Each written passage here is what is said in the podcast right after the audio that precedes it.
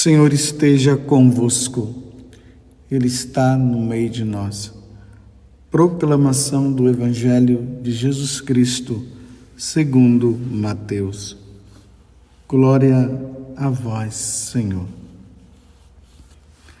Naquele tempo, disse Jesus aos seus discípulos: Vós sois o sal da terra. Ora, se o sal se torna insosso, com que salgaremos? Ele não servirá mais para nada, senão para ser jogado fora e ser pisado pelos homens. Vós sois a luz do mundo. Não pode ficar escondida uma cidade construída sobre um monte. Ninguém acende uma lâmpada e a coloca debaixo de uma vasilha, mas sim num candeeiro onde ela brilha para todos os que estão em casa. Assim também, brilhe a vossa luz diante dos homens, para que vejam as vossas boas obras e louvem o vosso Pai que está nos céus. Palavra da salvação. Glória a vós, Senhor. Meus irmãos e minhas irmãs, estamos no tempo comum, em especial agora na décima semana do tempo comum, terça-feira. E agora a igreja, ela vai nos colocar nessa sequência do capítulo 5, 6 e 7 do Evangelho de São Mateus, aonde se fala do sermão da montanha. Jesus reúne o povo e começa a falar para o povo como é que eles devem viver. Se eles querem seguir Jesus, porque o povo estava admirado, maravilhado com os milagres que Jesus havia feito.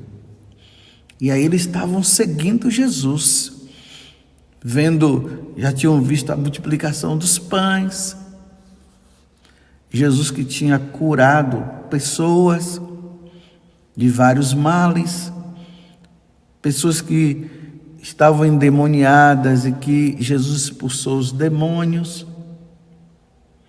O primeiro milagre que Jesus havia feito, que foi lá em Caná da Galileia, ele transformou a água em vinho. E o povo estava maravilhado. Então agora ali nessa montanha, nesse lugar, Jesus começa a dizer para aquela multidão como é que eles devem viver. Para seguir Jesus era preciso viver. E aí Jesus viver com os costumes bons. Precisavam se colocar diante de Deus, precisavam fazer a vontade de Deus.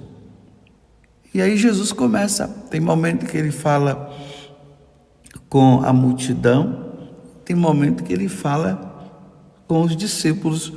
Por isso que o evangelho de hoje começa dizendo assim: Naquele tempo disse Jesus aos seus discípulos. Se você quiser acompanhar, está no capítulo 5 de São Mateus, versículo 13 ao 16. E veja só a primeira coisa que Jesus fala para os discípulos: vocês precisam ser sal. Lembremos que o sal tem duas propriedades maravilhosas. Maravilhosa. Uma é de conservar os alimentos. Antigamente, quando não tinha geladeira, se usava o sal para conservar os alimentos. A outra é que o sal dá sabor aos alimentos. Uma comida insossa não é nada boa, né?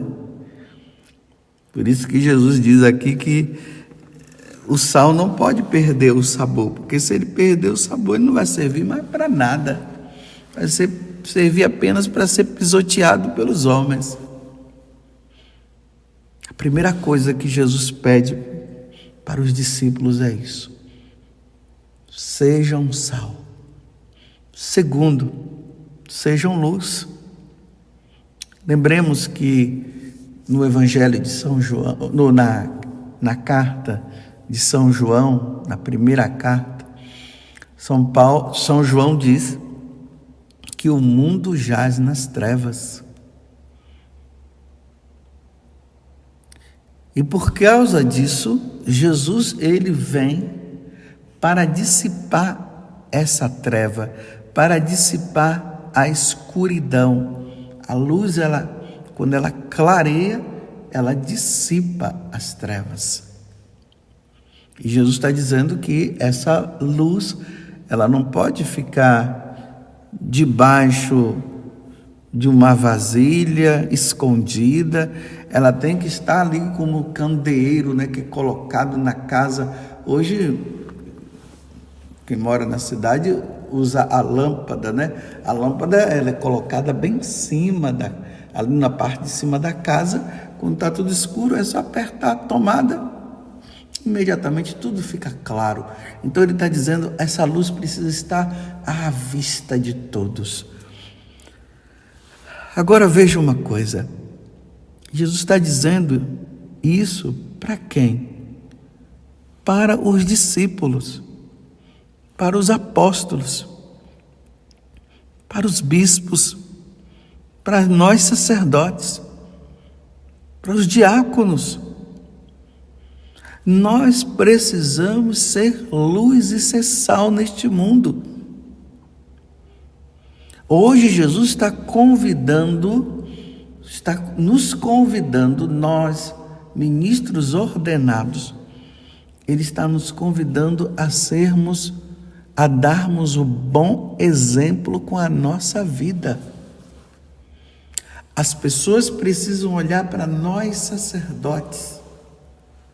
E ao olhar para nós sacerdotes, eles possam ver que nós damos bons exemplos ao ponto deles glorificarem a Deus. É aí que acontece a conversão, a mudança de vida através dos, do bom exemplo que nós devemos dar. É por isso que a igreja coloca os santos, aqueles homens, aquelas mulheres, que através de um processo de conversão que foi acontecendo na vida deles, com a vida deles eles se tornaram bons exemplos, ao ponto das pessoas mudarem, e mudando, as pessoas glorificaram a Deus. Como Jesus está falando dos discípulos, hoje eu queria trazer para nós o exemplo de São João Maria Vianney. Um grande exemplo, um grande modelo de sacerdote. Ele conseguiu viver, ele conseguiu com a vida dele ser luz para aquela comunidade, para aquela paróquia de As. Lembremos que quando São João Maria Vianney foi para essa cidade, que infelizmente era uma cidade que muitos padres não queriam ir, não dava status. Ele foi enviado para lá. E quando ele chega nesta cidade, ele se sentiu, ele viu uma situação muito feia. Primeiramente, a igreja. A igreja estava entregue às baratas, às aranhas, às lagartixas. A igreja fechada. Uma igreja fechada, numa situação dessa, significa que os paroquianos estão como essa igreja.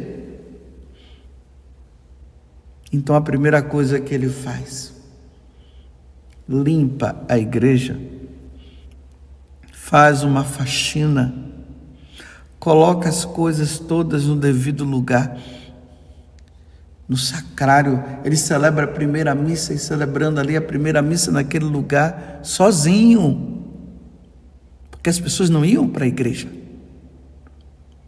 E ali coloca o Santíssimo Sacramento. A luz do Santíssimo que estava apagada acendeu.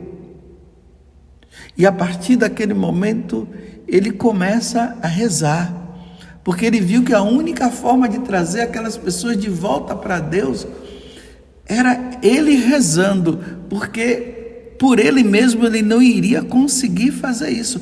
Então ele começa a rezar. E se humilhar diante de Deus, com penitência e com jejuns. Imagine o São João Maria Vianney só comia batata. O alimento dele era esse, era a batata.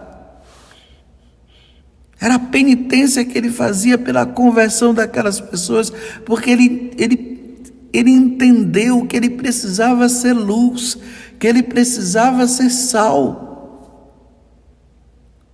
Porque aquela comunidade vivia o divertimento deles eram os jogos, eles eram viciados nos jogos, eram viciados na vida de prostituição. Por isso tinham os bordéis. E ainda mais, os bares viviam cheios. Que vida! Era um mau costume.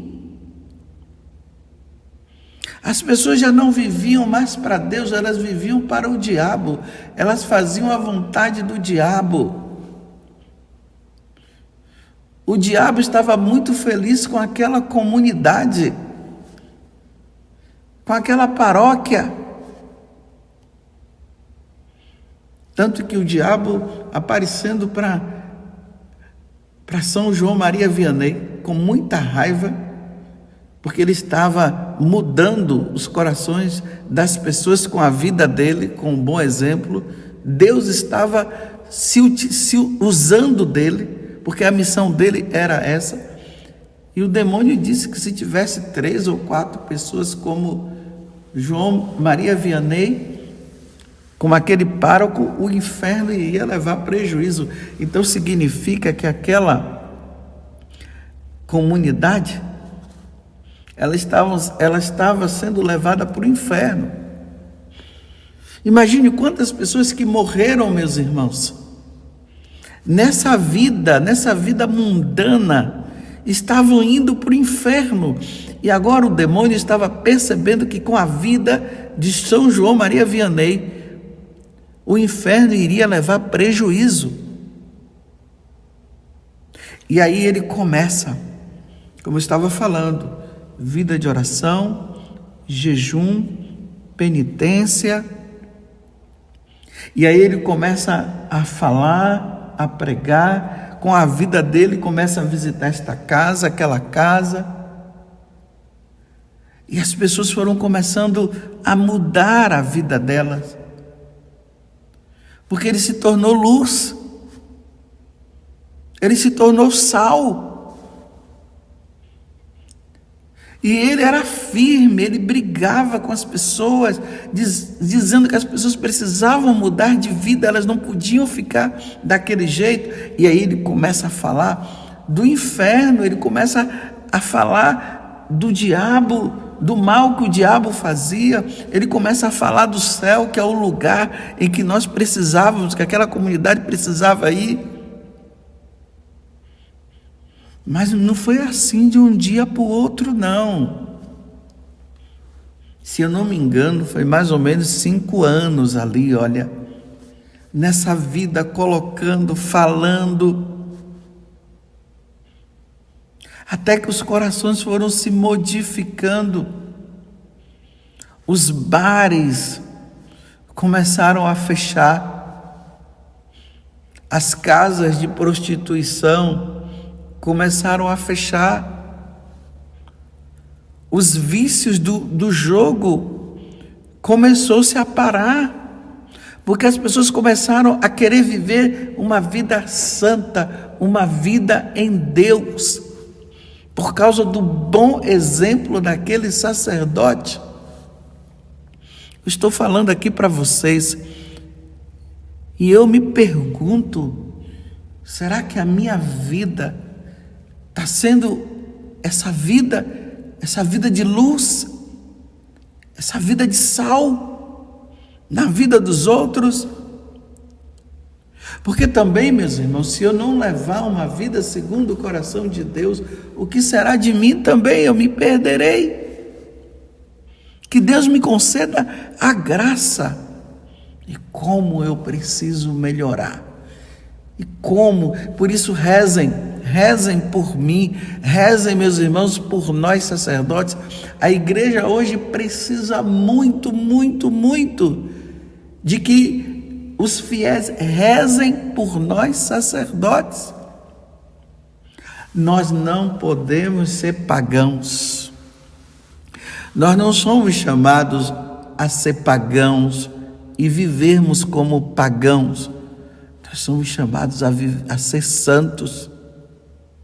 Nós somos chamados a viver como Jesus viveu. Nós somos chamados a apontar o céu para os outros.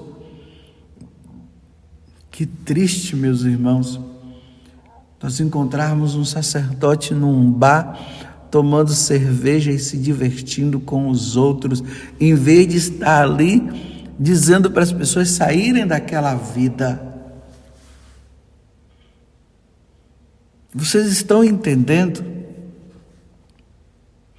Vocês estão entendendo o compromisso que Jesus está dando e falando para os discípulos?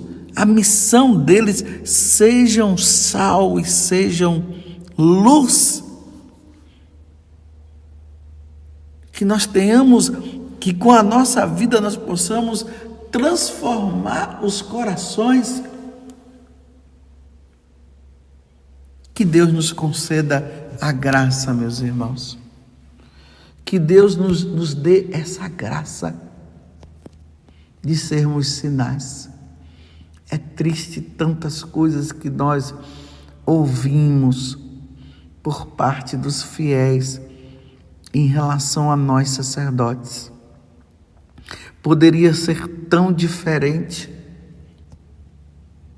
mas parece que a igreja está passando por um, um processo não de cristianização, mas de paganismo. O paganismo está entrando de cheio dentro da igreja. Mas o que será que está acontecendo então conosco? E eu estou me incluindo disso nesta situação. Eu não estou aqui para falar mal das autoridades religiosas, não, porque eu também faço parte dela. Eu estou dizendo, estou falando isso para que nós rezemos. O que será que está acontecendo? Será que nós não estamos rezando mais? Não estamos tendo tempo mais para rezar? Será que nós estamos ocupando o tempo nosso, que deveria ser o tempo nosso com Deus? Será que nós estamos ocupando com coisas que não nos santificam? e que não nos levam para Deus? Qual o tempo? O tempo da oração. Como o cura Darcy se dedicou tanto, tanto, tanto à oração? Quantas vezes ele deve ter chorado diante de Deus, se humilhado e dizendo: Senhor, eu preciso ser sal, eu preciso ser luz, mas eu não estou sendo. E isso foi acontecendo ao ponto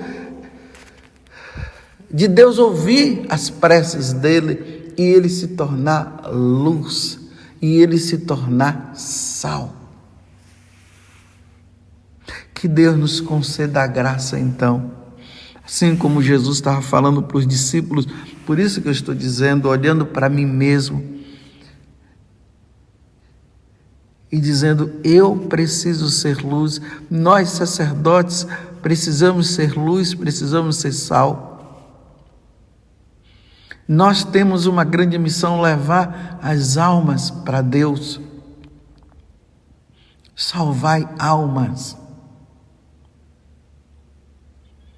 Que Deus nos livre do mau exemplo e que Deus nos dê a graça do bom exemplo. Nossa Senhora,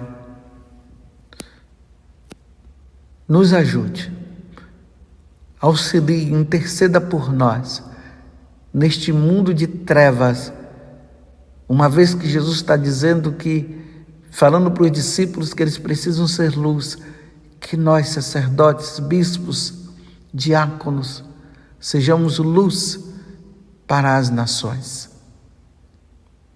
E as pessoas se encontrando conosco possam se salvar.